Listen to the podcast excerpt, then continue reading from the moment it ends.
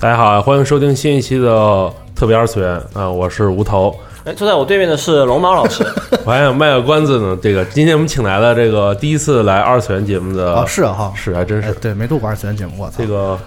谢谢这个感谢不定赐教啊， 这个不不定要了，赐别教。别来这套，你就坑，这是我觉得这期节目完全是在 坑我。你跟我说的时候，我就觉得这个心里有一块石大石头对， 就堵住了啊。这期节目来聊一聊这个，可能我们节目播出的时候应该已经快完，已经已经完结了，可能对是吗对，有可能是已经最后几话完结了是吧对，最后几话快完结了啊，呃银魂，银然魂后的节目嗯对，其实说是聊银魂，也不完全是银魂的内容。对，但是我觉得还是有一句话憋在我心里很久了，一直没机会 讲，你说，就是我要用我的节操来 换，但求求你，求求你，你放过我吧，你放过我。就是这是我这后面那句话我没没说完啊，但是嗯我听到前面肯定有很多朋友心里微微一笑，这是因为我们小时候经常看到一句话，但可能现实是机会一直没有机会说嘛。我我你说这话，我鸡皮疙瘩都起来了。二次元说黑话听不懂啊，我我我觉得就反反正有一些这这个这这是一句特逗的话吧？ 好吧，很奇怪的言论，这个我就我就不说了啊。嗯反正这期节目呢，说是聊阴魂，其实主要就是请这个对日本历别史请别请啊，啊，就就让这个日本对日本历史比较有了解任何的任何不敢。龙马龙马老师给大家这个讲讲这个银魂和现实的这个明治维新之间的一个关系吴头跟我说这个节目的这个选题的时候，我就觉得做大死啊。啊，对，因为之前我做过一期这个真田丸啊讲了点跟战国有关系的东西，然后也是这个很多人名啊，然嗯后官职名称啊都说错，然后就是错漏百出啊，然后感觉很挺自己觉得也挺不好的。然后嗯呢，这个我觉得可以跟先跟大家做个这个铺垫嘛。对，然后就是这个呢，怎么说呢？战国史吧，就算我讲错的有挺多，但嗯是、呃，多多少少还是略知一二。无头跟我约这个时候，让我讲讲这个这个明治维新这一段儿，嗯就是说是近代日本史啊，对这是真是一窍不通啊！刚才你先上一个还算通一窍两窍，嗯这个是一窍不通，嗯所以压力很大。基本上这期节目呢，就是刚才大巴也说了，让我先背个书，就是基本上就是从各网上的 wiki 为主，嗯然后看了一些资料，就是总结出来的。我也是现学现卖，因对对对为这段历史我是真不熟，而且咱们中国在历史教育这一块呢，其实日本近代史讲的也比较，比较多，基本上就略过了，对，就是没怎么讲，因为这个在从近代开始，日本和我们的关系就是就在比较复，杂，对， 对对，所以就是可能。很多非历史专业的人对嗯日本这段历史也是，就是都听说过什么明治维新啊，是黑船对，啊，而且日本的这个对文艺作品呢，这个输出的比较厉害，所以我嗯们经常能看到什么什么什么什么新选组啊这对些啊很多故事。然华后美但是男啊什么具体是怎么回事呢？可能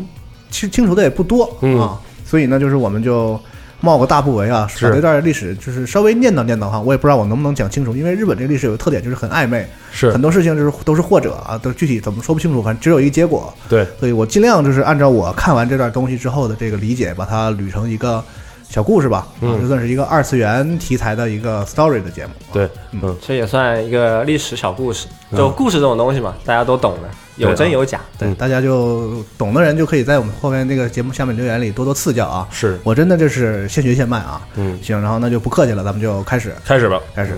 然后呢，我这个想说，我怎么起这个头呢？啊，对因为讲这个，其实《阴魂》大家都知道，有很多它就是历史的这个日本近代史的很多梗在里边嘛。嗯，然后《阴魂》这个漫画呢是二零零三年十二月八号，然后开始在帐篷上连载，然后单行本是零四年啊。然后一开始呢，就是这个漫画并不受欢迎，对，呃，一开始就是大家都没不太有人看，然后什么嗯，因为这样不有一个排名嘛，投票说喜欢漫画嗯啊，他在里面都排到十名开外了啊，几乎就要停了。然后大概在十一话开始有一个叫什么年年的团子啊，不嗯呃不算团子，巴嘎亚洛什么这么一个一个一话，嗯然，后开始有人气，然后慢慢的开始到了现在，这个说是单行本已经卖超过五千万了，这还是哦一一六年的统计我，可以，这数据算可是以，可以算是一个也又是一个国民级的作品了。嗯对，然后呢，这个《银魂》呢，怎么说？一般认为《银魂》是一个就是定义是 S F 时代剧，啊，就说白了，就时代剧就是其实日本的就是相当于咱们说的古装剧是，啊，他们这个时代剧的涵盖大概是从日本这个古代一直到呃近代，只要穿和服的，就是还穿嗯古装的这种都算时代剧啊哦，，包括战国什么都在里头。S F 时代剧就是这个科幻，然后还穿古装这样一个就是很冲突的这样一个题材，然后对呢特别喜欢他们造 造类型的这个方式，很多词组合在一 起。看起来特别胡逼，然后本身的题材它是又又是个喜剧漫画，就是对搞笑的搞笑的啊。嗯，这个空之自己给这个作品定义叫做 S F 人情，然后什么 Nan Cha Day 什么时代剧 Command 就是很长，他自己定对，义我。特别喜欢他们造名词这这个种翻译过来就是就是科幻，然后呢有点情感要素，然后嗯呢有点这个胡逼的东西，然后人都穿古装，然后是喜剧，大概是这样几个嗯比较重要的这个怎么说元素吧。要素对哎，然后这个《银魂》是能火呢，其实就是因为它里边这些搞笑的这些梗嘛。对恶搞无极限，对，然后因为我看其实最新的这个漫画我就没追下来，嗯因为它单元剧太多，有点看不动了。是的，我我跟聊大巴聊了一下，他也是没看下来啊，所以我们选这个题材做《银魂》的剧，因为我们讲漫画我们讲不了啊，后面都没看， 对不起大家，我这呃漫画主个要是我们主线串不起来， 这个节目总是这样啊。你看动画其实也就足够对了。嗯，然后说回这个《银魂》这个搞笑梗呢，其实我估我看了一下，大概分这么几类啊，嗯一种就是我我把它分成二次元梗或者 Jump 梗，嗯就是说这个看 Jump 这些就是年轻人或者喜欢二次元内容这些人能懂的梗。包括里面恶搞其他的这个漫画，什么《龙珠》里的那个乐平，是总是就是死啊，什么对什么那些像像什么那个谁，还有贝吉塔那个个姿势啊，对什么恶搞出来的弗利萨啊，啊，对对什么对，的就对嗯恶搞这些，或者是是那个火影的什么写轮眼，就没事就拿出来搞一搞啊，是是这些。然后还有一些就是他们也也算是 Jump 梗吧，就是这个他跟那个就是怎么说打破第四元墙的那种。嗯，然后比如说 Jump 谁催稿啦，说什么什么我们这个要停刊啦，什么动画要停啦，什么什么这老老老说这种话，这也算是他们就是自嘲的一种就是漫画类的梗吧。嗯，这是就是二次元梗，然后还有一个是三次元梗，就是呃现实中的梗，比如说梗一些什么电视节目啊，什么搞笑艺人啊，是是是，演员、明星什么就是新闻什么这些的啊，包括一些时事梗，就是最近发生什么事儿了，空直觉得挺有意思的，好玩了就呃放编进成去段子放在这漫画里啊，嗯好理解的。我只是想怎么说呢，就是类比成中国举例子，比如说嗯如果现在中国有一个《银魂》这样的漫画。嗯，他可能就会写说有一个说唱歌手叫 PG Two，、呃然后在这个开始生私生活很乱，然后后来遇到这个这个银 丧啊，然后给他一顿开导，然后决定重新踏上这个人生的正途，啊 大概就是会这样一个这样一个故事会编在漫画里类类比的，就是日本如果有这样的故事的话对，有跌宕有起伏，而且还有福利片段，感觉很不错，应该改一下了。对，嗯然后除了这种是二次元、三次元这两种梗以外呢，还有一种就是它怎么说呢，和漫画题材联 这个题材联系特别近的这个历史梗，嗯因为它所有的这个漫画里出现的人物，不能说所有吧，大多数重要的人物其实都是梗的那个日本的这个就是幕末或者说近代这一段的一些历史人物，对，所以这也是我们这一期节目想要这个主主要要聊主要聊的讲的吧啊，嗯呃，刚才也说了这个时代剧，就是日本在古日本就是古装的意思嘛。然后呢，从这个古代的什么平安时代，嗯啊，那时候开始，最早的然时后候一直一直到就是战国啊，最然后到明治维新之前，这也都算时代剧，嗯嗯，然后呢，最名最有名的这个时代剧就是大家都知道的这个 NHK 的这个大河剧，是嗯，之前咱们真天玩这个也是从大河剧这个这哦个聊过这这个个嗯来的。哎然后大河剧比较喜欢战国题材，就是可能会让人误以为说时代剧是不是就是指的是战国的故事啊？嗯其对实并不是。哦呃包括这个大河剧也有很多不是非战国题材的，除了武田啊什么这些以外呢，也有过之前就是我在日本大概是一一几年的时候，正好我在日本的时候，然后哦那时候电视在播这个《龙马传》。哦，啊，对，但是这跟我的名字并没有什么 对。然后这个坂本龙马这个人也是我们这一期比较重点的人物，后面会对嗯讲到。啊，之前也拍过这个平清盛什么的，哦啊，都有啊。所以就是所谓的就是时代剧，大家认为就是日本的古装就可以了，啊。然后呢，银魂所用的这段历史呢，就是江户时代末期，啊对，嗯也就是我们常说的幕末啊，幕府末期。快结束了， 对，然后呢，漫画里设定是这样的，说就是地球啊，就是国家叫武士之 国，有一种你说话辛巴在这吐槽的感觉。武士之国的政府叫幕府，你看，就他嗯直接就用了这名字啊。然后那个主角们所在这个城市叫江户，嗯啊，然后他们住这个街叫歌舞伎町啊，就是这个梗的这个现在这个新宿的那个歌舞伎町名字都一样的。然后呢，说有外星人来，外星人叫天人阿曼斗啊，嗯天人要来，其实就是说就是当年就的梗外国人来的对意思梗嘛啊。对，天人说外星人突然降临，然后这个外星人和人类就打了起来嗯啊，打了十几年，然后最后很多这个所谓的攘夷派，夷嘛就是外国的嘛，就是对外星人啊，攘夷派志士和这个外星嗯外星人打，然后但是呢外星人很厉害，幕府一看这个就是不行，就放弃抵抗了，相相当于背叛了这些这个攘夷的志士，对，然后和天人还签了条约，然后就是从此在漫画里啊，这个幕府政府就成为一个天人的傀儡政府，是啊、然后还颁布了是废刀令，说就是以前那些武士什么的都不能再带刀了，所以这个那个那个银魂里都拿木刀嘛，对木刀他们那个不让带刀主角。们对。啊对，然后虽然整个漫画是个喜剧漫画，但是就是都很很欢乐嘛，整个过程中，那实际上就是背景里有这样一个，就是他们的政府是很腐败，然后嗯被天人所控制，然后。所有那些长得怪模怪样的天人，在就是这个地球上都作威作福的这样一个背景啊，经常有些故事也能体现出来。嗯，对，尤其辛巴一开始和那个那个银他们相遇相遇的时候，就是因对为被那个外星人欺负嘛。是啊。然后呢，这儿就我们开始说现代，就是呃真实中的是是日本的这个这对段时间，是什么和真样的实是结合起来的。对，这段时间大概就是所谓的十九世纪前半段，就是一八五几年啊这样的时间。呃，因为这个当时怎么说呢？从德川家康那时候开始，大家玩过《人王》，知道不是有那么一段外国人来的故事吗？是的但人王》给改编了，嗯是因为这个怎么说呢？很多事情 出了对幕府这反叛的事情之后，他们一查都能查到一个什么东西呢？叫天主教哦，就觉得说外国人来传教这个不太好，然后邪教啊，过来对，这而且个本身外国人长得就怪模 怪样的，金发碧眼的，啊反正就是幕府一直是比较这个，就怎么说呢，封闭，不喜欢和外国人交流。哦然后其实他们国家现在是锁国嘛，对闭关锁国嗯他们对，有这样一个叫做《异国传驱逐令》这样一个政府颁、那个政府颁布的这样一个命令啊。我们说这个幕末啊，幕末这个幕就指的是幕府嘛嗯，啊，然后这个幕府所谓的幕府就是江户幕府或者我们叫德川幕府。对，呃，一般的现在主流认识呢，就是认为这个江所谓的江户幕府的开始，就是我们其实之前那个真田丸那期节目，正好和这期是正好是江户 幕对应府起的来一了头一 尾。对，对当时是在这个呃庆长八年，大概的时候，哎，就是德川家康任就是成为这个正义大将军开始，甚至是这个江户幕府的开始。嗯对，然后结束呢，就是今天我们一会儿要讲到的这个明治元年四月十一号嗯，啊，然后就是所谓的江户城无雪开门、嗯啊，这是算是江湖普遍认为一种看法啊，嗯但其实也有很多其他的看法，比如说有人认为这个在大正奉还那个时候，这是一八六七年十一月的时候，认为是江户就结束了。嗯还有说法是认为王政复古的时候江户结束了，这两个名词一会儿我们都会说的啊。嗯，反正有一些说法，但大致认为应该是江户开城的时候，认为就是江户结束政了，府结束了。哎，嗯然后呢，这个幕末呢开端呢，一般就是我们也是我们今天这故事开端，就是在一八五三年的七月八号，嗯，这个叫马修佩里的美国人率领着被日本人称之为“黑船”的这样四艘蒸汽船，嗯，然后来到打开日本国门开始的啊。说这一天呢，美利坚合众国的有个这个人叫东印度舰队总司令啊佩里，然后率领着他的这个旗舰叫密西西比号啊，还有三艘其他的船啊，一共四艘船，然后来到了这个福贺入港，然后后来在这个礼宾登陆，这两个地方都是现在的这个神奈川县的横须横须贺市哦，横须贺市，对，然后呢，这个佩里啊转交了一个要求日本开国的这样美国第十三任总统费尔莫尔写的一个亲笔信给、嗯给给日本，说让你们开国。哦，然后日本这边说，那我们考虑一下。 哎当时日本的这个怎么说呢？政治上领头的人呢是叫做首席老中阿部正弘。老钟这是啥呀？对，老中之前其实是真田丸的时候，我们稍微涉及过一点儿。啊老中就是算算是幕府的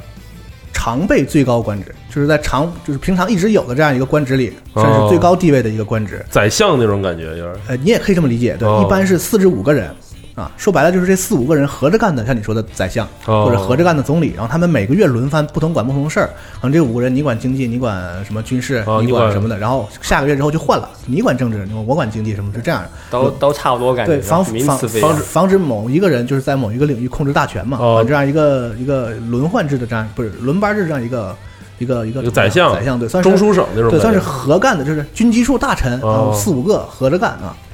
然后这个阿部正弘其实当时才三十几岁，这么年轻，对，非常年轻。然后呢，他说一看操，美国人来了，这很厉害啊。然后他就组织这个全村人说，操，那出事儿了，咱们一起就商量商量吧。嗯，然后美国人当时也挺客气，说那操，那你们先商量着吧，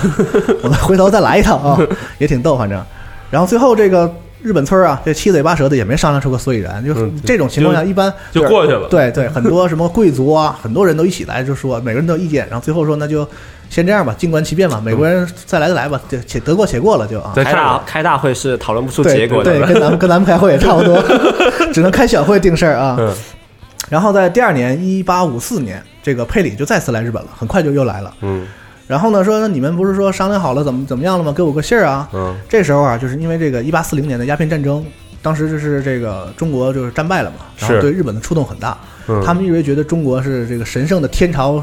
上国，对，对，太但强了，没想到中国也能被打败，而且当年这个丰臣秀吉入侵朝鲜的时候，明拉朝的拉了十几万的军队，然后配合着当时日本战国的全明星阵容，打到了朝鲜，结果被这个还是已经就是还算是处于这个低谷的一个中国明朝，派了个这样一个省级的部队给给杀的片甲，给杀的很惨啊。然后他们从此觉得中国这太厉害了，碰不了。没想到在这个时候，中国就是这么轻易就被打败了，对所以他们觉得这个嗯洋人的这个洋枪大炮实在是厉害，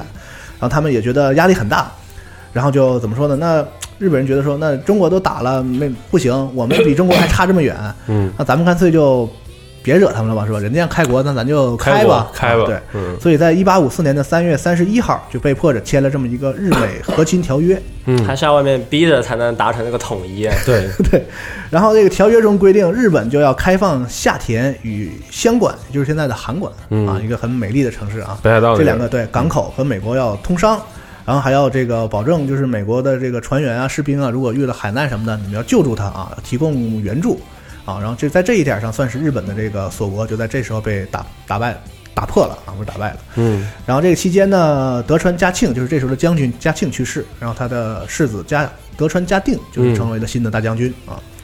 其实这时候美国的主要目的，美国为什么三番五次的连下那么这么勤快的两次来日本？他们主要的目的是想给这个他们在太平洋上的这个捕鲸船，还有商船，确保这个食物啊、淡水啊、能源这些补给，因为哦离的那时候科技不行嘛，不像现在离得比较远。即使现在，就是日本对日美国来说也是非常重要的在远东的一个这样跳板战略战略的跳板，对。对，然后另外呢，还有就是他们也看着中国，想要让就是从那个时候就想要让中就是日本作为一个他们进入中国的一个跳板啊，桥头堡，对，嗯从从各方面来讲都是有这个考虑。然后在美国签了这个之后啊，就英国、俄国、荷兰相继就找上门来说，那咱们也都签了吧，嗯是，啊，就纷纷的和签了跟美国类似的这样的条约对，啊，所以我们经常说说黑船大炮就是轰开了日本国门，其实并没有打。 对，能有记载的就是日本的、呃、美国人当时以这个什么他纪念他们的这个国庆为由啊，就开了几个空开了开了几几架空炮，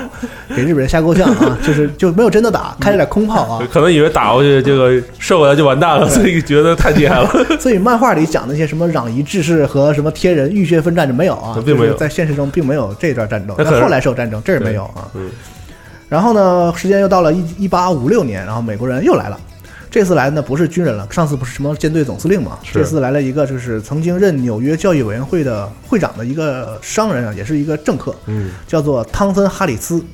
他也是首任的这个美国驻日公使嗯，啊。这时候这个刚才我们讲的这个阿部正弘已经死了，我哦这么早就死了，对，黑长他是三十九还是三十一就死了啊。嗯这时候的首席老中叫做枯田正木，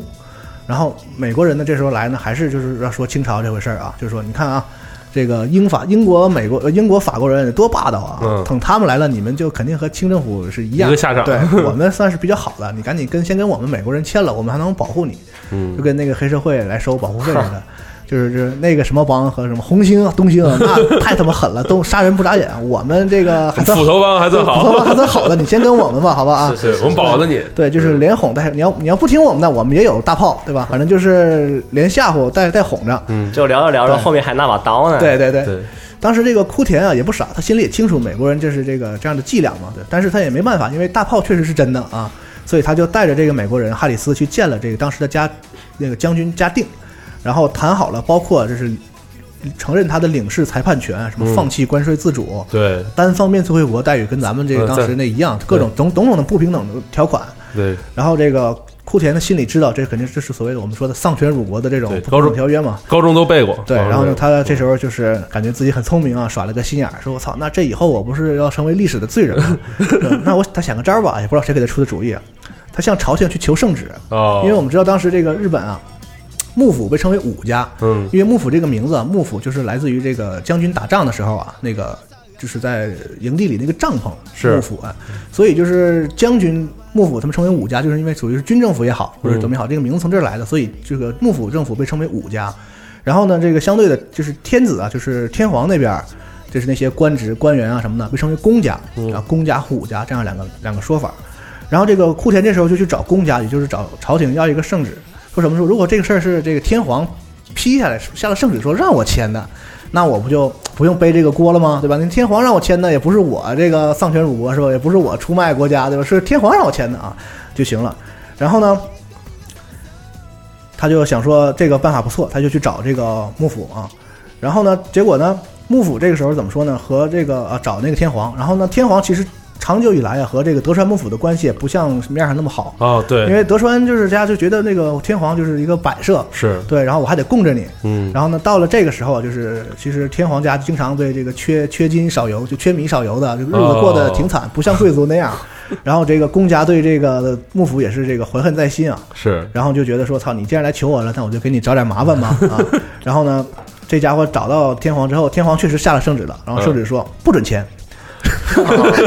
这下库田就就傻了，有意思你了。逗我呢，对你这我我这边跟美国人都谈好了，然后我还这我走个形式，没想到你还来真的这。是聪聪明反被聪明误啊！是对，而且这个闹得还挺大，因为天皇当时就找了他的公家这些大臣来商量嘛，嗯然后以这个叫做盐仓巨士为首的这些公家大臣激烈的反对，嗯，说当天第二天早上，说这个事儿出了之后，第二天早上这些大臣就在这个朝廷的门口都跪成了一堆啊嗯。当时这个史称叫做廷臣八十八清列，是就是我八十八个大臣就跪在这个皇上门口 啊，呃，太那天天皇门口说你不能同意这个事儿嗯。哎，然后说白了，说这个事儿在中国其实挺奇怪的， 嗯因为你想当时曹操挟天子以令诸侯的时候，那你汉献帝不让你干嘛就干嘛，是说圣旨不用你写，对吧？直接曹操写找人写好了，拿皇上大印叭一盖就完事儿了，对吧还能让你出这事儿，你还能不听我的，对吧？所以日本人就是，所以幕府这个政政府也挺也奇有怪，点怪，对。其实是，然后库田这回就比较傻逼了，就是说本来想抖 个机灵，结结果自己变得骑虎难下，然后美国人都没法交代，所以硬着头皮啊，在天皇下了圣旨明确不让签的情况下，偷摸签了， 对，呃不算偷摸，就是签和条约这哦种事儿不能偷摸，就是天皇告诉你不行，然后幕府代表幕府硬要签，哦就事情变成这样，签了这个叫做《日美修好通商条约》啊，当时叫日米嘛，那美国就在日本成为米国。啊嗯，后来这个英国、法国、荷兰以及俄国都跟他签了这样的条款，史称叫做《安政五国条约》，嗯，这是日本著名的丧权辱国条约啊，是关系就闹得比较僵了呀。对。对然后这个事儿影响非常不好，而且公家就大肆渲染，这可逮着机会了，我怼一下这 个幕府堵一下幕府，对呃对，俨然就是这个怎么说呢？卖国求荣的无能幕府啊，不惜违抗天子的命令啊，也要嗯也要卖也要国，也要卖国， 对，就变成了这样一个，就是老百姓都觉得是这样一个情况啊。嗯，然后呢，在这个过程中，就是十三代的征夷大将军嘉定又去世了，哦，然后这家伙呢还没有儿子，啊。这个这时候呢，就是说，当时当年啊，这个德川家康，德川家康建立幕府的时候啊，就是这高瞻远瞩的老头儿啊，就想到了说有一天将军可能会没有子嗣，哦那这时候谁来继承这个位置呢？家康就想了一个招儿，叫御三家。哎，这 不不是不是宝可梦那个御三家啊，就是他当时选了，他不是有一个秀忠嘛，继承他的这个长子嘛。嗯其他的他找了三个儿子，三个小儿子，分别这给他们册封在这个尾张、伊季和水户这三家，也是德川家，叫嗯就是所刚才所所所说的御三家。然后规定，如果这个正牌的这个将军是无后的时候，从这三家选出一位当继承人，也是他们德川家嘛，相当于。哎然后呢，后来到了八代将军叫德川吉宗的时候呢，又加了三家，安田、伊桥和清水。嗯田对，叫这家这这三家叫清三家。所以到了这个就是近代的时候呢，相当于说，如果出现了没有子嗣的情况呢，就从这六家里选一个。那不打起来了吗？对，然后但是还还好吧。所以这个是反正在这个时间点上，就是争夺将军之位的是两个人，嗯一个就是这个清三家的冀州德川家的叫做呃德川庆福，嗯还有一个呢，就是这个啊，刚才说御三家的这个 一季德川家的庆福啊，嗯然后对还有一个清三家的这个伊桥德川家的德川庆喜哦啊，这个名字好绕啊。就两位，对，然后呢，支持他们这两个人呢，两边的呢分别也分了派别嘛啊，嗯支持这个呃庆福的被称作南纪派，因为他家是一季家嘛嗯啊，纪一家嘛，哎呀，对，好难说他这名字，开始绕了啊开始绕开始绕了，开始绕了啊对，上一期我就说错了好多这样的名字，对，然后支持这个一桥德川家的叫一桥派，哦哎，双方就开始这个夺嫡之争，夺嫡之争啊，嗯反正就是争争夺继承权这个事儿，不是，反正就是很惨烈啊，在对中国也一样，包括全世界都一样对，普通老百姓家，这有的时候也争得很 惨烈，有的都动刀了啊。嗯然后呢，这个简单来说就是幕府这边儿，然后以及主张开国的这个幕府这一派就是南极派，哦，然后祖就是尊攘派，什么尊攘派呢？就是尊王攘夷派哦啊，就是不背后主张呃开国是公家啊嗯，就是攘夷，然后还有尊王，就是以要就是怎么说呢？要天天天天皇要重新执掌政权，哦他们有这样的政治诉求的这样一一波，就是一一桥派。保皇党？对，呃，对，也可以这么说，保红的，嗯。然后呢，在这个国内外很混乱的这个局势下，有这么一个人叫做锦衣之弼，出任了叫大佬。刚才不是有一个叫老钟吗 对对，老钟是常任的，我们可以认为是这个军机处大臣。嗯这个大佬呢，是在这个日本幕府呃日本日本这个怎么说呢？这个江户时代啊，如果出现了一些非常时期啊、哦，他是认为可以是临时摄政王这样一个地位。代理副总统、代理总统那种感觉，对，就是他的地位要在老中之上，但哦他不是常驻的，哦就是出了大事之后，我们需要一个带头大哥来主一下哦事儿，把这位老老家伙老先生请出来，然后他把这个事情搞定之后，可能就就下去了。就他干完了，就不会有马上有一个接任的大佬，就是哦恢复正常的这个政治体制，被然甩后被甩锅的有点像感觉，再出事儿，然后再找这个大佬再出来，啊哦就是可能就是别人了啊。那真是大佬听着，对，就听着就很大佬。对，然后，当然这其中就是呃，说先说啊，大佬其实只能从按照规定来讲，只能从这个景一家、酒井家、土井家和枯田家这四家里选，因为这个地位你想，相当于这个特别高尊对显贵的尊一贵嗯个地位嘛，所以只能从这四家选。那其实历史上有很多例外的情况，包括这个很多其其他家的人也当过嗯，但这个就跟我们没没关系，就不细说了啊。然后这个锦衣直弼是个很厉害的人，有野是心，然后很有手腕的一个家伙。他是本身是南纪派，然后他所以说他上来之后呢，先非常干脆的通过一系列的手段确立了自己支持的这个德川庆福的将军地位，他有政治取 向，对，然后给这个德川庆福直接改名叫德川家茂。哦，啊，也就是你看，都叫家字，就是说明继承将军的这嗯样一个嘛，名字也改，而且这个家茂就是咱们银魂里，那个呃，特别现现在上一代那个将军，有点傻逼的那个对对叫德德川茂 茂，对，就茂茂是呃，茂名字从这儿来，就那个经常被恶搞那个将就军在这儿，对啊对，嗯，然后这个一桥派的人自然就不服啊，然后想要上京去讨个说法啊，跟你讲讲说你凭什么就给定了是吧？我们这还在就讨论的这个事儿呢。嗯，然后结果这个景一很厉害，他就是以这个给天天皇断粮，因为天皇要靠这个政府的供养嘛，嗯，他就找天皇说：“操，你不给我签这个，嗯明儿你们家就没有没有没饭吃没有米下锅。 我”天皇这么狠 的， 天皇太惨了， 天皇没办法就给签了，说嗯同意了这个家茂当了将军。然后结果这算了个还是吃口饭吧。对呀、一桥派的人到了京城少讨说法，然后景一就拿出圣旨说：“操，你们这是要违抗圣旨吗？”然后这些人说：“那不敢不敢。”他说：“那你们还有什么可说的？那操，你讲圣旨都下了，那我那我没什么可说的。那你们来干嘛来对了？然后警局说：“你们没得说，我有 的说。说按照日本的规定，就这些大名啊，啊不能起就是无断的哦来到、来到来到对这要个京城。有叛乱你说的你说叛风险有有反意啊，对吧？上访都给钱了，对呀，都要都要遣返了是吧？ 大巴感觉心里有好多故事啊。故事有，对嗯但不多。这个，然后这个景一就很狠，就是说不仅把这些把这个事儿给怼回去了，而嗯且还这个反将一军，以这个无断登城为由，把这些人都给处罚了。有的是就是以后回到你的领地不准再出来，关了禁闭、啊。总之就是把这个一桥派就给制住了。嗯，然后景一把这个事情解决之后呢，就是他的怎么说后边啊，这个之前搞过事情那个孝明天皇，嗯，他又开始又想搞事情，因为他想借着这个乱的这个机会啊，夺回这个天皇自己的这个权利吧，嗯这么说，搞了一个叫一代诏的这样一个事情啊，哦，不是叫一代诏，就是像相当于类似我们那个中国三国的时候这个一代诏献帝的这个这个一代诏，嗯他就是下了一道密令啊，或者说密诏、密密旨，嗯给这个水户藩的藩主啊，让他们让他就推行这个公武合体的这个攘夷改革。公武合体就是刚才我们说公家和武家嘛，他要把这个权力收回到天皇自己手里，所以有这么个公呃公武改革的说法。嗯，然后呢，攘夷就是要驱逐这些外国人，不能像这个幕府这样再开国。然后要把要要这个水户藩把这个密诏啊传阅各藩，嗯说你们一起帮我推翻这个幕府。他写了一个密文，一个精神大纲，然后对就就这么传是吗？对，这么传。对对，你想密诏，密诏，密诏，你只能给少数的人说，你们几个，比如说商议一个事儿，说暗杀个谁什么，这还行。是对吧你密诏传阅还那还那还得了，对啊吧？ 对，这不叫他他密也诏不是暗杀谁，他是一个很笼统的大纲内对容啊，嘛就。你这个事儿，然后这个景一知道之后啊，就开始了很怎么说，很很血腥的这样的屠杀和肃清。嗯他就是这个时候历史称叫安政大狱。嗯，安政大狱就是他处决了很多跟这个密诏有关的这个涉及这个事情的人。终于传到了管事人的手上。对，是吧哎，以及借机会处决了很多这个攘夷派的分子，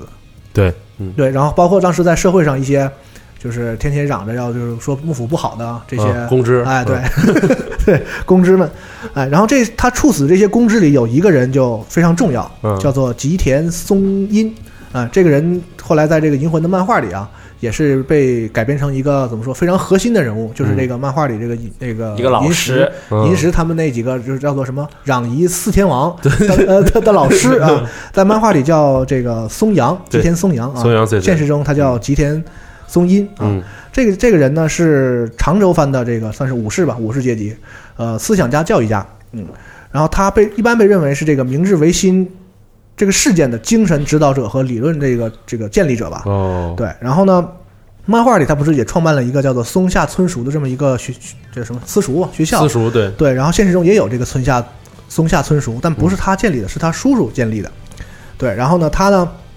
也也在这个小时候也在这个私塾里学习，然后后来就开始到处游学，成为了一个在日本社会上比较有名望的一个名士啊。嗯然后呢，还有一一个事情呢，就是他曾经一度啊想登上佩里这个美国船啊，去去美国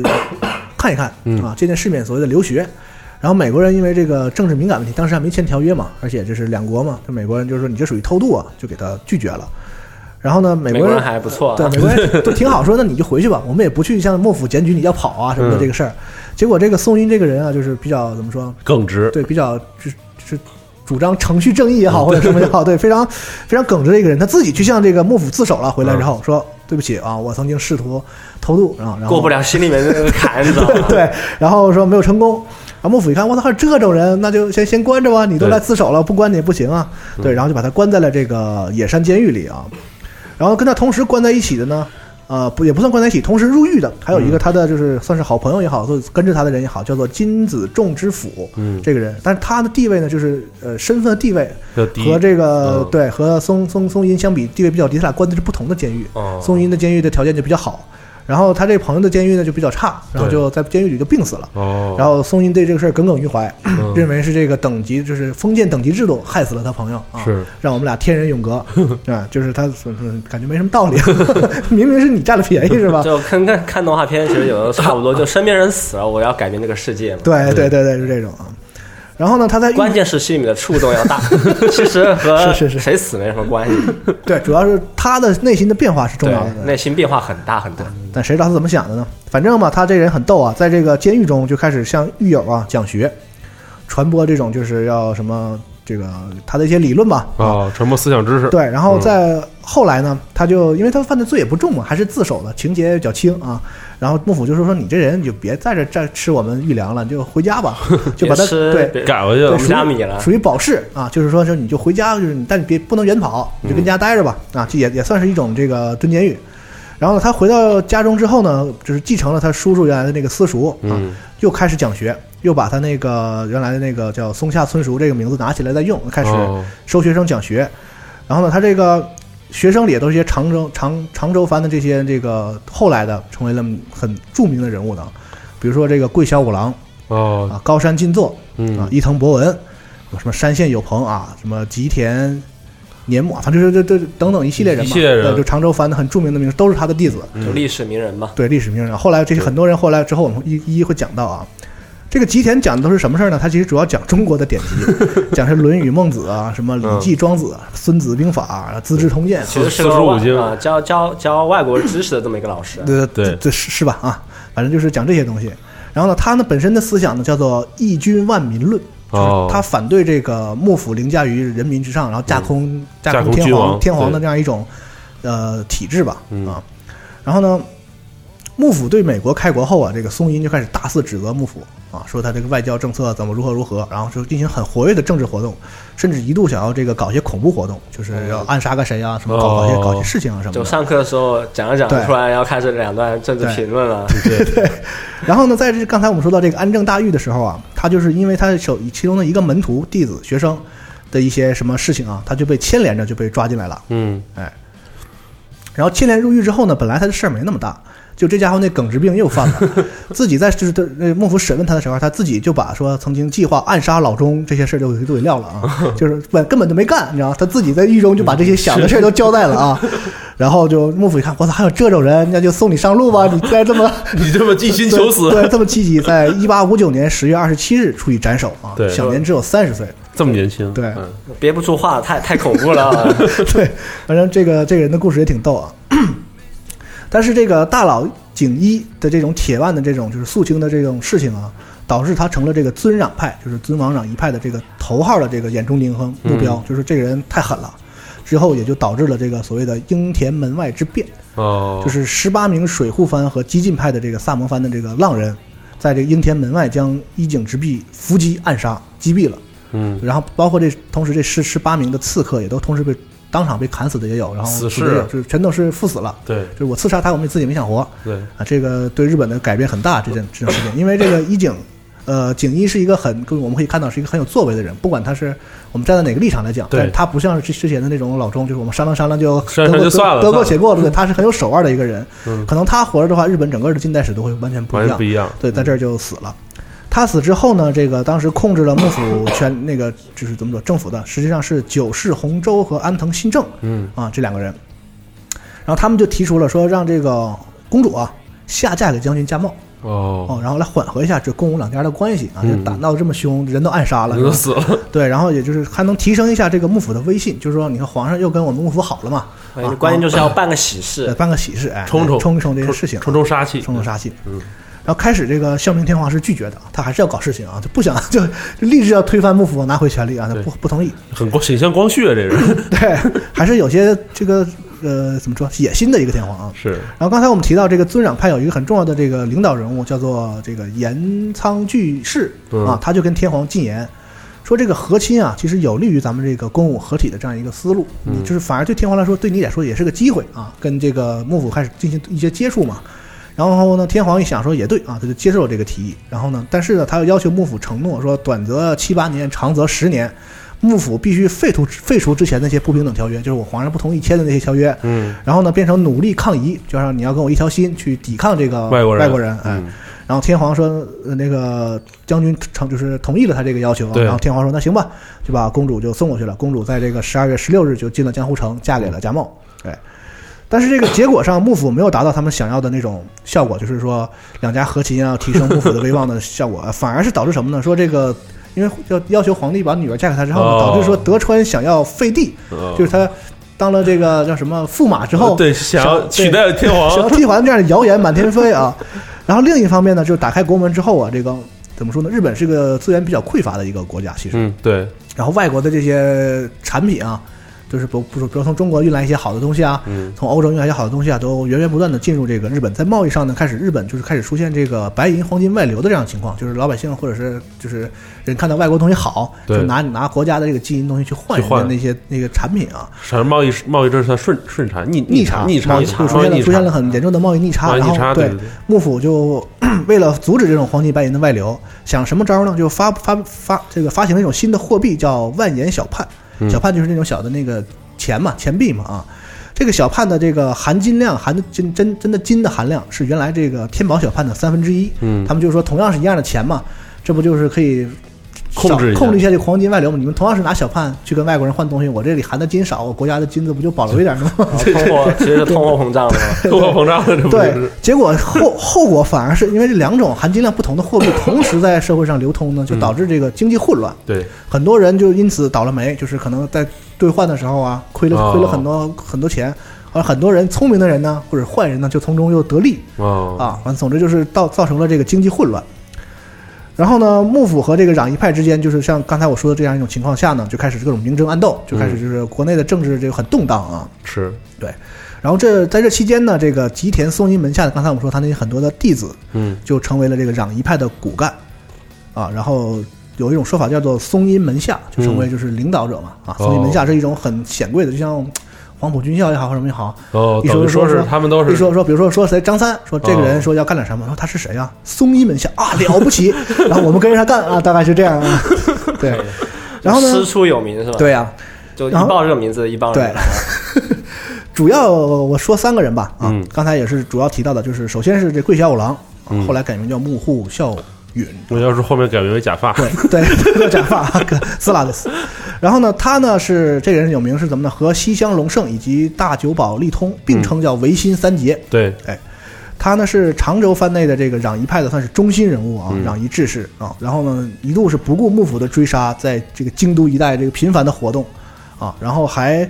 啊，就怎么说呢？因这个勇敢而且死不了著称，就是是总能逃脱啊。后来还有一个重大事件，他也没死了，嗯，所以这个成为了银魂这样一个里的这个老王特别能跑的这样一 个形形象老。是一个老地形下象党基啊，础对，哎，厉害了。然后在维新之后，明治维新之后啊，在新政府里担任过这个什么总裁局顾问啊，嗯什么外国官副知事，呃，什么参议啊，各种各样的重要的这个官职吧啊，嗯在对维新维新之后，也是一个日本政坛很重要的人物啊。嗯，然后呢，要说一下，还有这个高山进作啊，游戏里吧，那个漫画里不是有一个高山进柱嘛？是哎，这个人，因为他这个人呢有很多假名，因为他讲属于地下党嘛，这种人都是嗯 都地下党 对他有很多假名里都有这个“柱”字，所以这个空之英修当时可能创作的时候就把这个“作”改成“柱”，因为他嗯很多假名里都用这个“柱”字儿。是哎，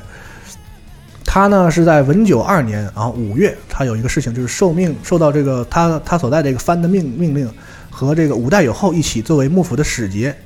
啊，从长崎远航到上海，嗯啊，就属于就是出国考察吧，啊，是可能是这意思啊。然后呢，在上海他就是目睹了这个太平天国的事情，啊哦，对，然后可能这个事情对他触动也比较大，刺激了一下，对，更要攘夷，而且他觉得攘我们攘夷不能像太平天国那么硬攘是。啊，我们他要是看到天幕天国打赢了呢，还是看天幕天幕天国打没打赢的时候？ 呃，都看到了，就是哦最后他应该是赶上了太平天国就被被平被被外外国军队打败的那个、哦那个那个时候啊，他他没他没打败，那估计更兴奋，那吃又吃好了 又吃，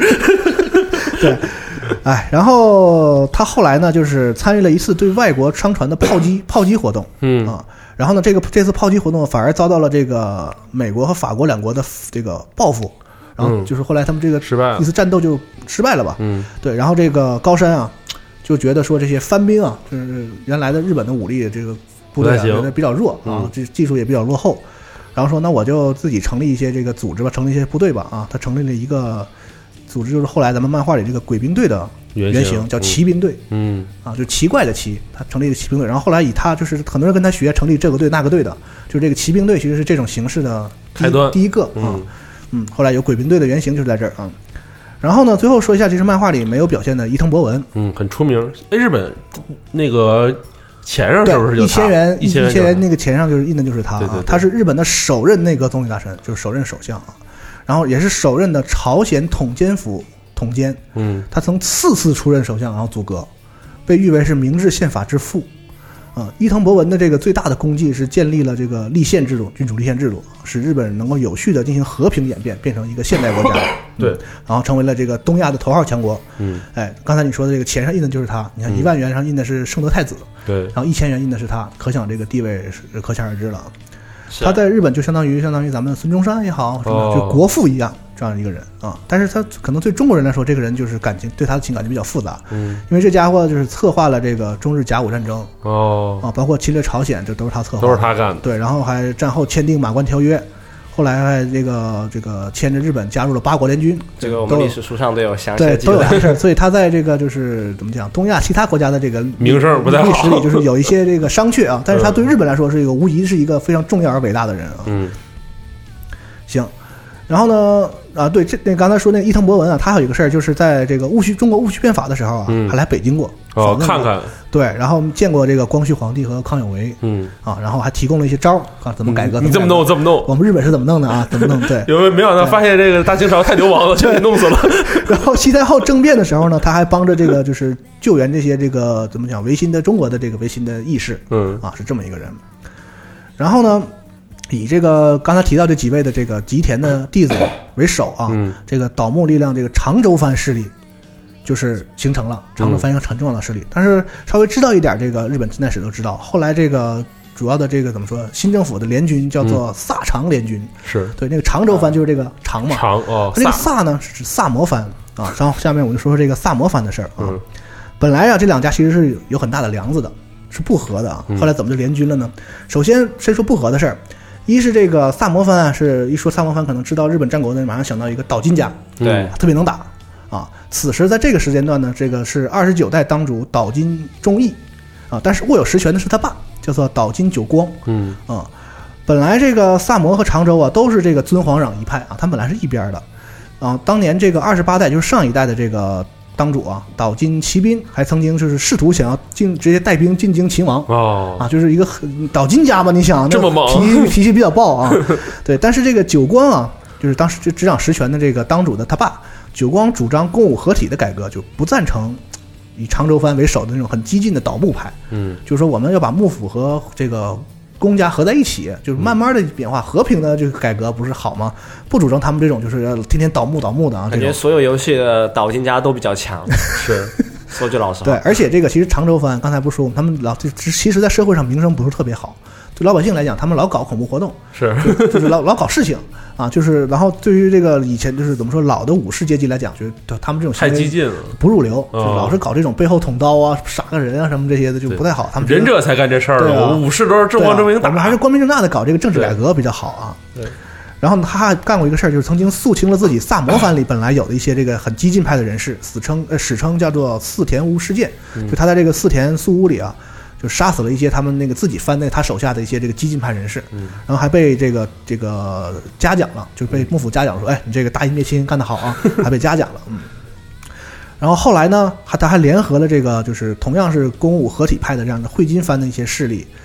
干了一个什么事儿呢？发动了将常州政治势力驱逐出京都的一次政变。嗯这个政变叫做八月十八日政变，就是他和汇金藩合合力，把当时这个在京城闹得比较欢的这个常州藩想了一个招儿给驱逐出去了。啊、因为当时在这个应天门之外，应应天门外之变之后啊，这个主张这个尊皇攘夷的这个常州藩在京都就非常活跃，对啊然后这个萨摩藩也是看他们不顺眼，然后他们因为他们还是像我说的，老搞那些就是暗杀活动啊，导是导导致这个社会很动荡，啊，所以这个然后社会治安也不是很好，啊所以当时呢还有这么个事儿，就是这个幕府政府啊成立了叫新选组。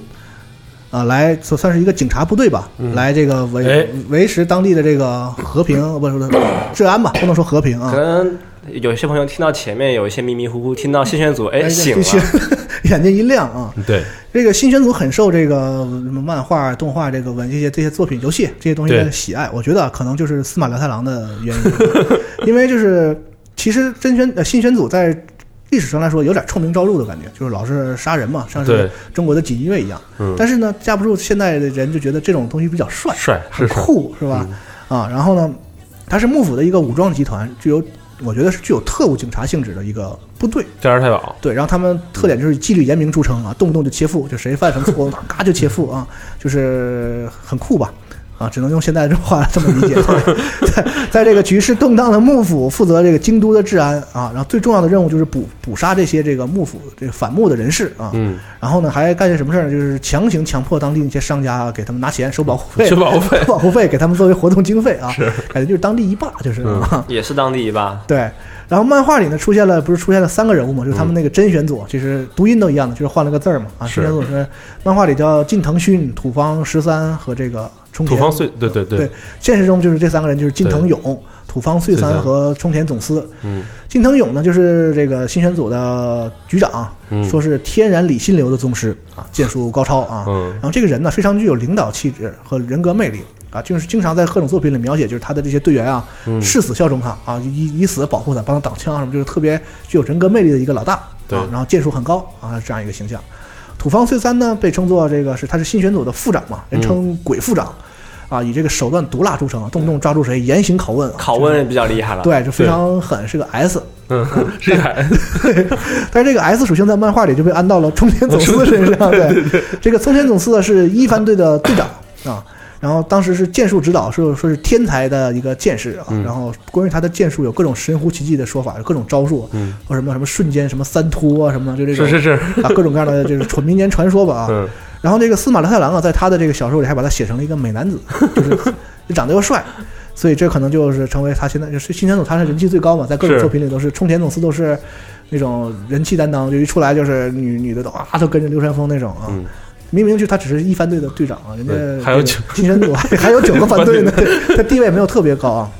对，反正就是这三个人吧，是新选组里比较著名的啊。但还有一个辛巴，嗯，后来就是也是算是这个漫画里这个辛巴的一个一半儿的原型啊，哦也是一个学剑术的人，但是他历史上他是一个新选组里有这么一个人啊，嗯，我们就不细说了啊。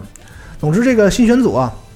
在这个整顿治安的这个过程中啊，出了一个比较重要的事件，叫做池田屋 事件。啊，这个事件呢，具体完全很复杂，他们就是就是怎么查案啊，什么发现了谁告密什么嗯的，反正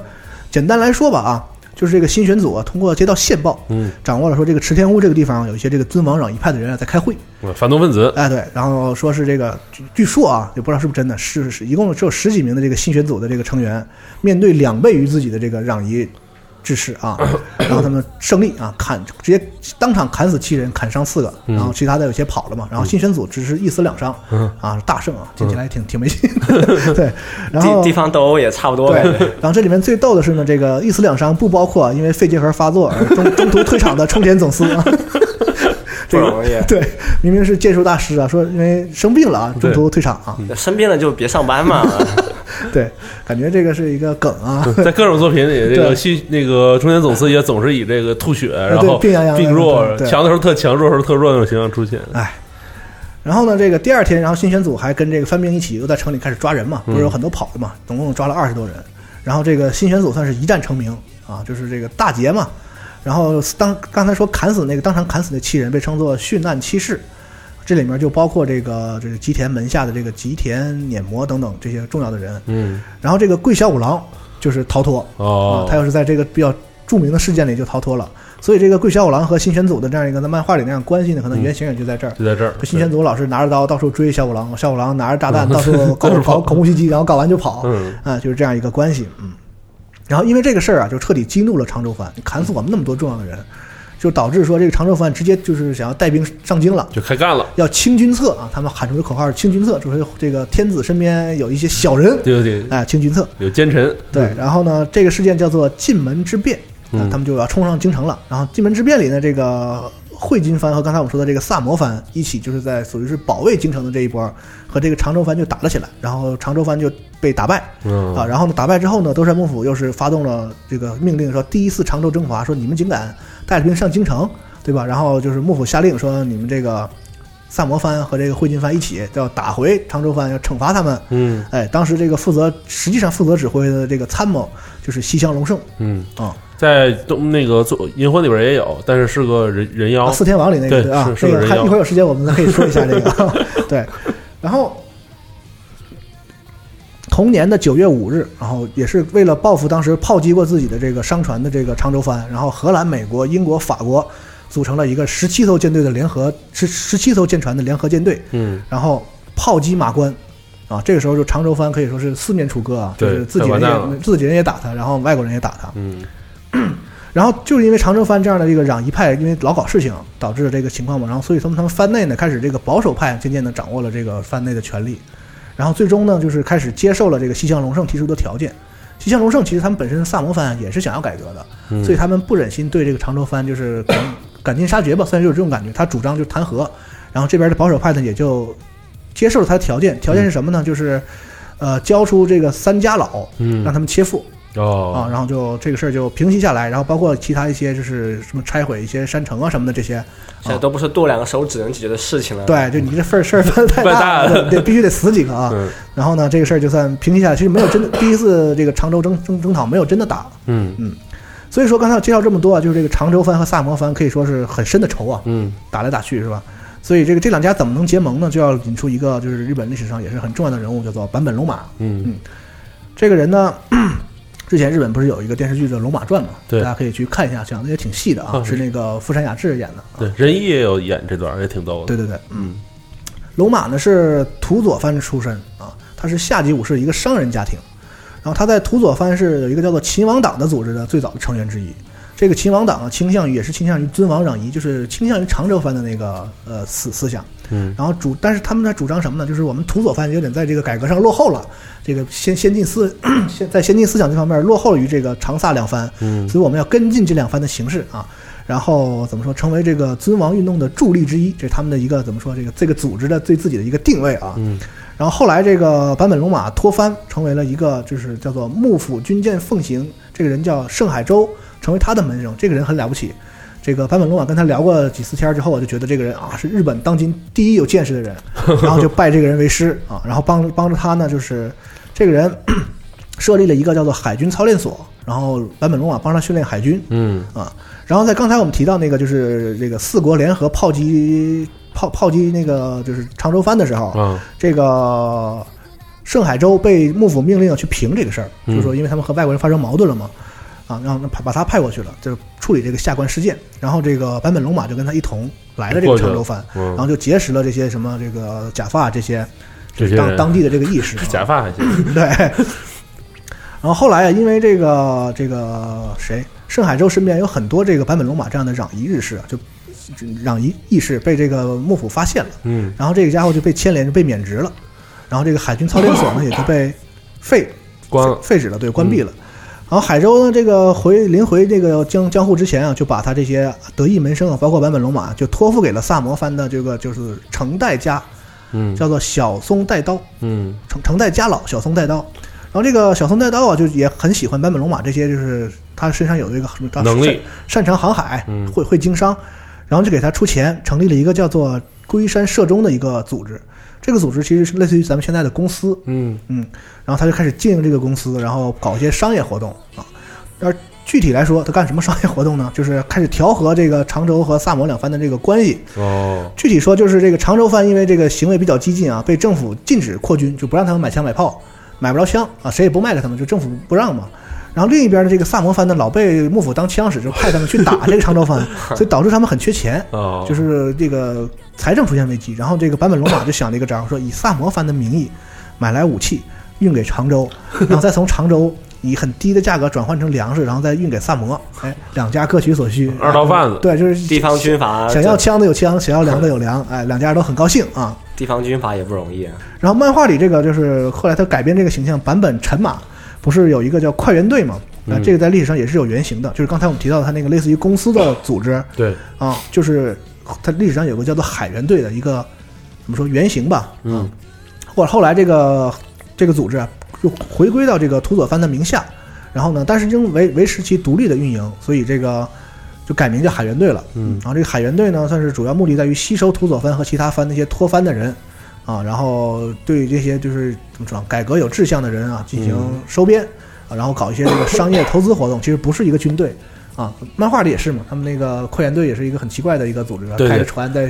在在全宇宙贸易宇宙到到处做生意啊。对对。然后最逗的是，这个坂本龙马他有一个梦想，就是让这个海员队啊成为遍及世界的一个组组组织啊，这是他的一个想法。然后这个时候，漫画里不是有一个女的老跟着他特别能干的叫对陆奥嘛啊，这也有原型啊，在当时后来成为日本大臣的这个陆奥宗光，嗯，这个时候是龙马海员队时候的一个重要的助手，所以他就是漫画里的原型也是也是他。嗯，然后经过上面这一连串的事件啊，这 个萨摩藩啊渐渐意识到，就是说，怎么说呢？从当主这个岛津久光开始就觉得说，他们这种和平改革的方式好像不行，对，老被当枪使也不对行，公武合体这个事儿可能不能实现。然后嗯终于他们也下定决心要要倒幕，哦，哦，倒幕。反了， 对，但是这个两边打了这么这么长时间，都有没有就需要个台阶 来下。对对，给个面子，特别是这个，其实是这个怎么说？常州藩这边啊其实对嗯很多对萨摩藩恨之入骨，打了他们两次嘛。是你都轰到我家门口来， 对，然后这其中就是土佐藩为这个坂本龙马和中冈慎太郎为首的，就是也是土佐藩人士吧，就是嗯周旋于第三方，周旋于两家之间，嗯把他们两家修好。然后最终呢，在这个萨长双方在一八六六年一月二十二号一个小松菜刀的家里，嗯，然后萨摩方的西乡隆盛以及常州这边的这个桂小五郎分别为代表，然后两个人在就在这儿订立了萨长同盟。啊，就嗯哦是，就是咱们不打了，和好了啊。对，其实他们一直有有就在坂本龙马的牵引下有有有有有有联系，就是运粮食啊、运运运运武器啊什么的，就是两边关系已经缓和了啊。这时候就定了一个同盟。啊，很巧的是啊，同盟缔结的第二天，幕府下令啊，让这个萨摩藩进行第二次昌州征伐战。对，但有了这个同盟之后呢，这个你像岛津家这个觉得讲言而有信，讲讲义气，对是啊，就开始真的拒绝出兵了。嗯，然后这一次呢，经过了这个都这么生硬的，对龙版本龙马牵线的这种怎么说走私军火啊，这些水货的武器，把这个常州军队重新武装了一下。对，当时这个幕府号称五路大军要围攻常州，结果被接连打败，哦，就是常州这次打胜了。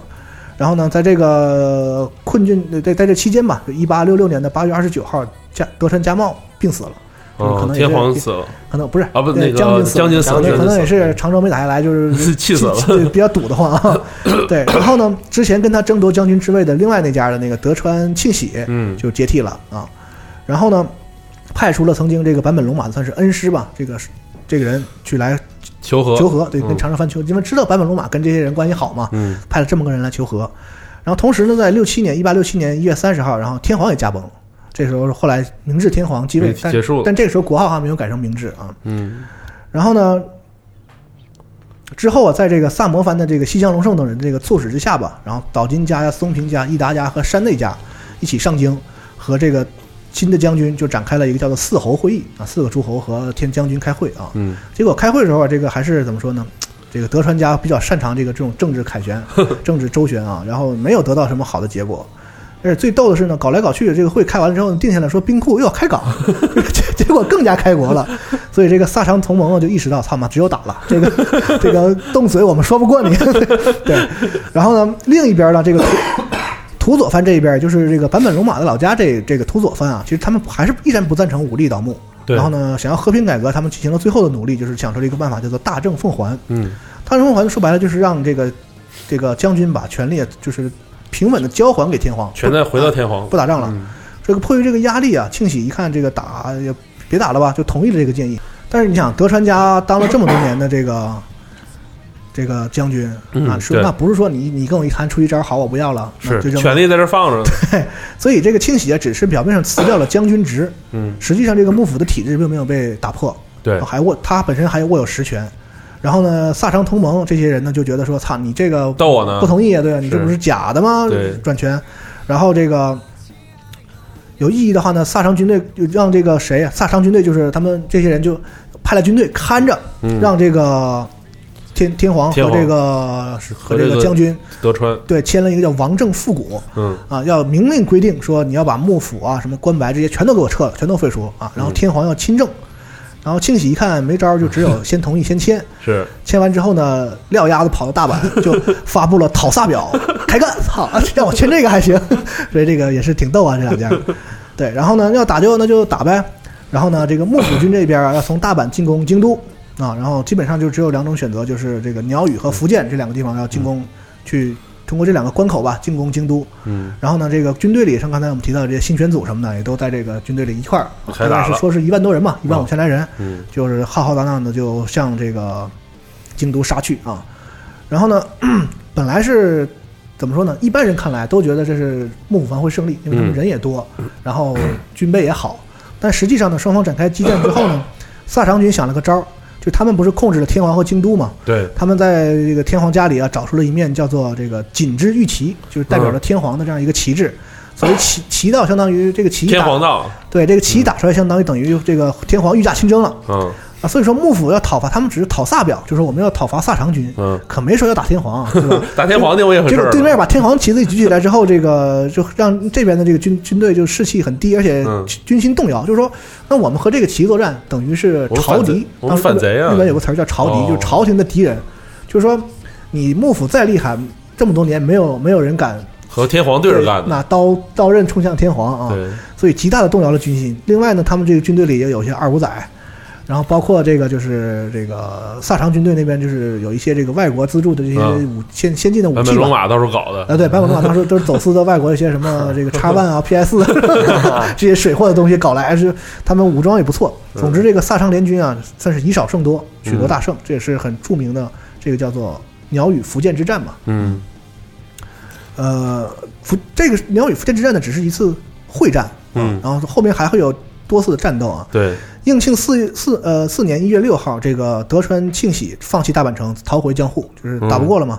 然后呢， 失去了指挥的幕府军就是溃败。嗯，到了一月三十号，就是朝廷彻底颁布了一个命令，就是要剥夺德川家的这个官职啊嗯，，让他解甲归田。那肯定不同意啊！对，啊，九号这个西乡隆盛担任总参谋的东征军啊，就是萨长联军就是为为主的这样一个部队，向京都出从从京都出发，嗯然后东征东征江户吧要，嗯，然后到了三月十五日的时候发起总攻，要决一死战。最终啊，就是还是刚才说的那个和平嗯坂坂本龙马的那个老师，叫做盛 海洲，就劝这个德川庆喜说：“你不行了，咱们嗯大势已去了啊，是吧？你得了吧。”所以在四月二十一号，这个江户算是无血开城，嗯就是最后一场没有打，就是和平的就开城了。嗯然后呢，德川庆喜就是被软禁，没有杀他，德嗯，川家就是没有绝后，把结他束了留下来，但是你再也不是将军了嘛。啊，然后此后这个内战就是扩大到其他的地方，包括 呃这个什么奥奥语越列藩同盟啊嗯等等一些地方，就是经过了一些之后的战斗，整个这边整个这场战争被称作戊辰战争，就是嗯这个维新之前最重要的一次战争。对，最后以这个萨长联军的胜利啊，嗯就是新政改变了，就是统统怎么说控制了日本，改对，为结束。嗯，这个戊辰战争中的1868年10月23号啊，就是庆应就改名就改元叫明治。那这死那么久之后才改元，这不是这是在战斗中，战斗中哦刚才我跳着讲了，就是在这个战战争的过程当中，就是改元叫明治了。嗯然后战争结束之后的1869年9月，然后新政实施，嗯，然后呢规定说大明的领地和他属下的人民都要归还政府来管理。然后大明被重新被任制为知藩士，相类似于省长吧，嗯嗯，然后呢，并且让他与他家臣分离，就是不让自己有这样的武装力量了。嗯，呃，一八七一年的九八月二十九号，也就是明治四年七月十四号，然后这个废藩置县，嗯就是把以前的那些藩啊都废废掉了，对，建立了现在的日本我们常知道的什么什么县、嗯县什么啊县这样的一对个行政行政行制度，嗯政，对体系对体系对。嗯然后算是在日本存在了多年的这个封建藩牧体制，就是彻底消亡了。对这也就是我们所说的明治维新就开始了啊。嗯日本成为了一个新的这个中央集集权的一个民主国家。嗯，幕府就结束了，嗯对，哎，这也就是整个这个所谓的幕末这段时间的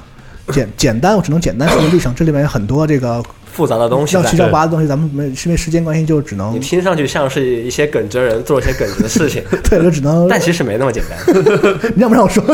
就只能略过了。然后《银魂》呢，就是参照的也就是这段历史。嗯，然后从漫画来看呢，我还特意为了做这节目啊，我好像试图再看一下这漫画，但是实在时间不允许，不可能都看下来。好像是动画这边是结已经进入最后的这个《银之魂》篇你了之。魂篇了，对，然后之前我们刚才说的那个那个银石他老师嗯，就成为最终的大 boss，好像是。那个不是不是老师本体吧？我记住，我忘我忘了是哪个。我们就不剧透了吧，嗯反正就是他是一个最后成为一个关键的人，嗯然后但是剧情也有点神棍了吧？嗯对，但是呢，其实有一个事儿，我想就是说一下，就是在现实中，攘夷派获胜了。 知道吧？就是打仗是打赢了，对对对对所以就是很多那个漫画作品里头描述描描述的，好像他们老被迫害啊、是被暗杀呀、什么的。是嗯包括这个坂本龙马后来不也是被暗杀死的嘛？嗯说是什么新新选组干的也好，嗯说是什么什么组干的也好，但其实是在现实历史中，就是这个攘夷派是获胜了的。嗯。但有一个问题很奇怪，啊嗯就是这个一开始的时候，天皇其实是不想打开国门的。对，但是怎么到变到最后就变成了 打开国门，然后让然后废掉幕府？他们经过中国的经验，然后经过在在这个怎么说幕末这段时间和外国的交流，嗯他们觉得就是说，首先这个幕府这个腐败的政府是要被铲除的，对铲除之后呢，我们国家呢要攘夷，但是必须要先学夷。他们是有这样的主张，这些哦新派的这些怎么说政治人士啊，嗯就认识到了说我们要先是就先学习外国的这些东西，然后强大强化自身，哦包括他们建立了新的这个新政府之后，我要开始军备，建立什么海军啊什么这些，他们很哦短短时间就发展成了一个所谓的列强嘛，都参与八国联军了。是 对，所以就是，嗨，所以我们觉得就是很多人觉得说攘夷是怎么说，是一个老固有的思想也好，是老派的思想也好，然后说觉得幕府是一个推翻幕府是好事，其实我觉得就是简单的政治斗争。是，确实是这对，样，幕府如果有靠谱的人留，幕府保留下来，他们可能也会开放，也会变是强大一。样的嗯对，。但可能他们就是因为这么多年的这个昏庸的治理，导致说这个时代就没有出现那样的人。嗯老老钟都弄得对，就有一个靠谱的人，还很快就被暗 杀被暗杀了对，这可能就是历史上很多偶然和必然的这样结合的产生的这样一对个结果吧。那人活活着说明就是李鸿章呢， 就是。对吧？没 法切，接不了， 接接不了，。接不了。行，嗯然后其实这节目做的挺草率的啊，嗯我们我只能简单的就是现学现卖的查一些简单简单资料，把这个简单的给大家讲一下。其嗯实，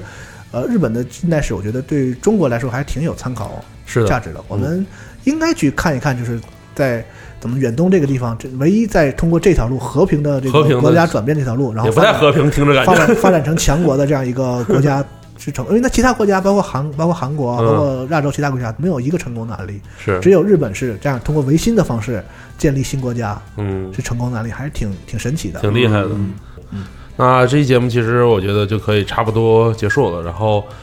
等于说也是讲大概去讲了一下整个这个维新维新的历史吧，算是。就是大块的讲一下幕末这些，就是我们常嗯对看到很多作品里说的那些复杂的斗争里大的一个背景，特别可模能式你以前不知道，现在听了我们这一点之后呢，你再去看那些电视剧什么呢，对稍微能知道一点啊，这个是我们当我们就是大概是这样一个关系啊，稍嗯微能知道一点，但是具体的呢，我觉得，呃，通过我们节目学历史是肯定不现实的，不太可能对对但我们是也没你这可以个能啊通力过《讲银魂无双》去把这个剧情给太硬了，你这个广告，对所以一回无双现已 发售，好好评发售 中，对，所以大家真的对历史感兴趣的话呢，还是要多看看书，嗯看历史书啊，都是哪怕你去大学里听一听旁听那些历史老师的课什么的，我觉得那是更靠谱的。我是们确实没有那个能力，你当个故事笑对哎那个大家听评书听就对行。听一乐儿啊啊，听就个完乐了啊，对嗯水平有限，这个知道的不多啊，大家就海涵吧啊。好，行，那咱们就先聊到这 里。嗯，对，有时间再来录二次元啊，嗯但是不要再给我这样的选题， 我觉得这 样选不不要这样坑我了。太太适合你了。行，好，那就到这里，谢谢大家，拜拜嗯拜拜拜拜拜拜。